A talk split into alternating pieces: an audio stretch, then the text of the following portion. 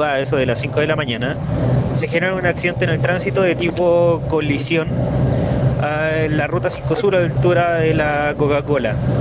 Por circunstancias que se están investigando en primera instancia, interactúan dos vehículos, un jergón con un automóvil. Y producto de esto, el automóvil impacta reiteradamente con la barrera de contención y finalmente es impactado por otro vehículo que venía más atrás. Total fueron tres, tres vehículos, un furgón y dos automóviles que se habían involucrado en este accidente.